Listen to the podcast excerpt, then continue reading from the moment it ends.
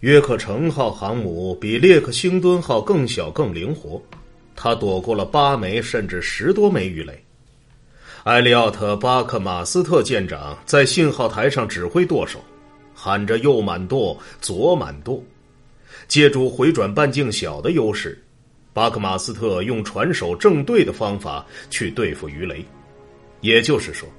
他直接让约克城号朝着鱼雷来袭的方向开，灵巧的穿过它们。其中最近的鱼雷离约克城号不超过五十英尺。航母转向时，尾流拧成了一道巨大的白色弧线。摄影师威廉 ·G· 罗伊回忆说：“他当时也站在剑桥上，就在巴克马斯特的身边。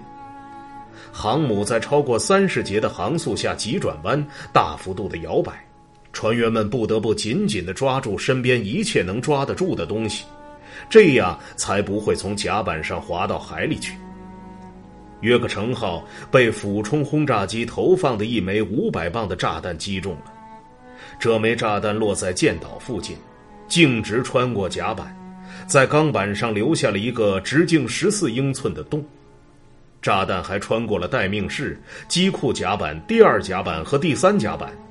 最后，在船体深处的第四层甲板上的航空设备储藏室里爆炸了。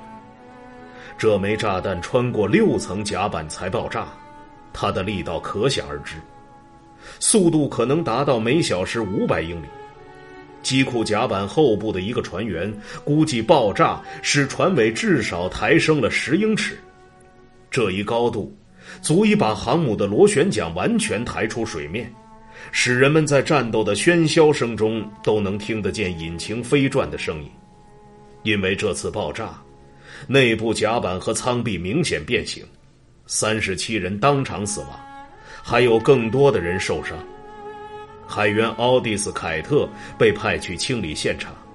多年后，他回忆说：“到处都是碎片与颗粒，有些是航母的，有些是海员的。”我们要把航母的碎片捡出来，把海员的肢体装进裹尸袋，把其他垃圾丢进垃圾袋，直到现场可以用铲子和消防水管进行清理，然后再用消毒剂和抹布清理。这里总是有一股死亡的芬芳。当时和之后，一直有一个想法在我的脑海中盘旋：第几个会轮到我？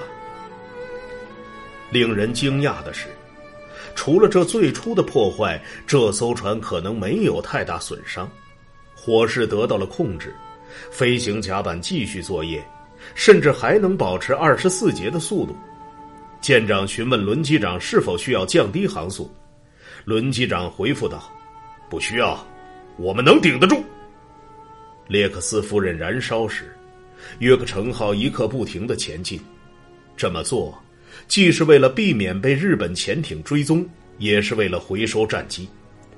在列克星敦号明显无法挽救时，飞机将军深谋远虑，把列克星敦号上未受损的飞机尽可能多的转移到仍能起降飞机的约克城号上。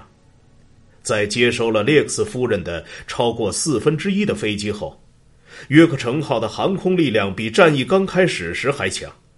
然而。弗莱彻的选择十分有限。美国飞行员声称已经击中了日本的两艘航母，并确信击沉了其中的一艘。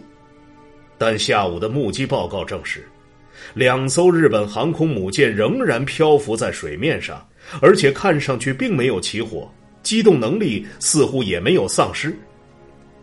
美国人已经损失了列克星敦号，不能再失去约克城号了。此外，燃料储备低得令人担忧，而且特混舰队的护航舰在接收了两千七百名列克星敦号的幸存船员后，已经严重超载。弗莱彻一开始打算留在珊瑚海海域，不过五月八号下午晚些时候，他收到尼米兹发来的信息，后者要求弗莱彻撤出攻击区域，于是第十七特混舰队向南方驶去。在几艘驱逐舰上，列克星敦号的船员们挤在甲板上的狭小区域里，很难在船上走动。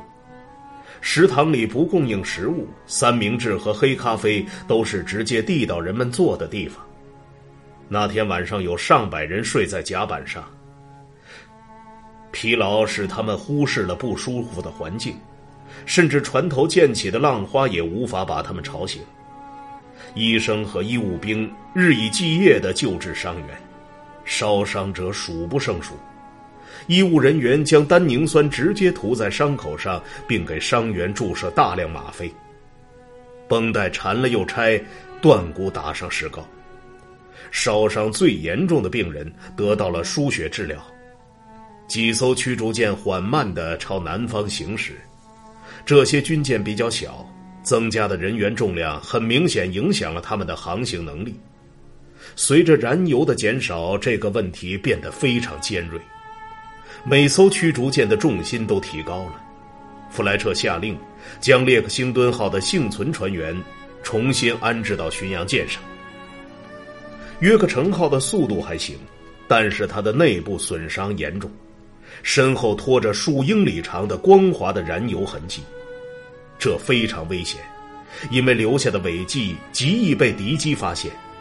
弗莱彻命令一条驱逐舰紧紧跟随在航母后方。希望可以把浮油打散，船上没有人知道敌人的下落，大家都认为日军正穷追不舍。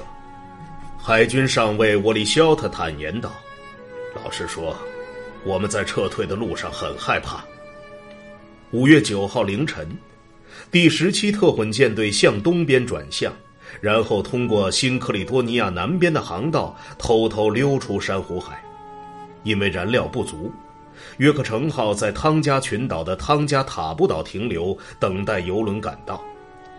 有几艘水面舰艇进入了努美阿，这是新克里多尼亚的首府。整支舰队中都有流言称北太平洋即将开战。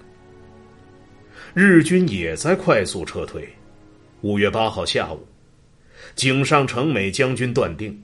除了取消登陆莫尔斯比港的行动，并让两艘航母返回特鲁克群岛外，没有其他的选项。推迟对莫尔斯比港的攻击，他发电报给山本，请您批准。他做出了这个决定，有很多充足的理由，包括目前燃油不足，以及派舰队继续进攻莫尔斯比港可能会遭受到毁灭性的空袭等等。即使两艘美国航母都被击沉，正如日本飞行员希望他相信的那样，驻扎在澳大利亚的陆基轰炸机也令他不得不慎重行事。为运输舰提供空中掩护的翔凤号已经沉没了，虽然瑞鹤号还完好，但是经过五月七号和八号的战斗，日本航母的舰载机损失惨重。第二天结束时。航母上仅剩三十九架飞机了，包括二十四架零式战斗机、九架俯冲轰炸机和六架鱼雷轰炸机。许多成熟老练的飞行员已经被击落或在海上失踪。山本将军被井上的请求激怒了，认为他懦弱消极。午夜时分，总司令断然拒绝了撤离的要求。命令高木继续搜寻并歼灭附近的盟国海军。高木没有足够的燃料去追美国人，一些驱逐舰的燃料只剩百分之二十了，巡洋舰还剩百分之五十。不过，为了做做样子，他还是向美国舰队离开的方向派出了一些侦察机。五月九日和十日，他一直在通过油轮给舰船加油。到那时。弗莱彻的舰队很明显已经逃了。日本人完全可以一鼓作气拿下莫尔斯比港，不会遇到太多抵抗。很多人都好奇他们为什么没有这么做。对于一个到当时为止在战争中不顾一切的国家来说，这次失去胆量的行为非常古怪。珊瑚海战役也就此作为盟军具有战略意义的胜利而载入史册了。五月十一号，山本取消了早先的命令，让高木将瑞鹤号带回日本。他需要进攻中途岛。为了避免有人忘掉战争的代价，这里很有必要提一下，无论是祥鹤号还是约克城号，撤出战斗时都要将大批死去的船员进行海葬。祥和号的维护官宫下八郎说：“船上回荡着伤员的嚎哭声，但是这些声音最后都沉寂了，因为这些人后来伤重而死。一个海军大尉的遭遇让他深受触动。这个大尉的身体完全被弹片给炸烂了，医生处理时就像从地里挖土豆。”五月九日。祥鹤号将一百零七具尸体沉入大海。我们用纱布覆盖他们的脸，然后用毯子裹住身体。宫下八郎说：“接着，在他们两腿之间绑上一颗三十公斤重的哑弹，好让他们沉入海底。但是入水后，水压使棺材碎开，尸体又重新浮回了水面。”约克城号的一级准尉弗兰克伯永远不会忘记他看到的白色水手带上的血手印，那是被炸伤的人尝试站起来时印在上头的。医疗兵把逝者放在金属丝网担架上，并用被单盖住他们的脸。五月八号晚上，在准备好海葬前，许多担架放置在军官休息室里。约克城号的 SBD 飞行员比尔少尉因为太过劳累，进了一个摆满死去船员的房间，爬到了床上。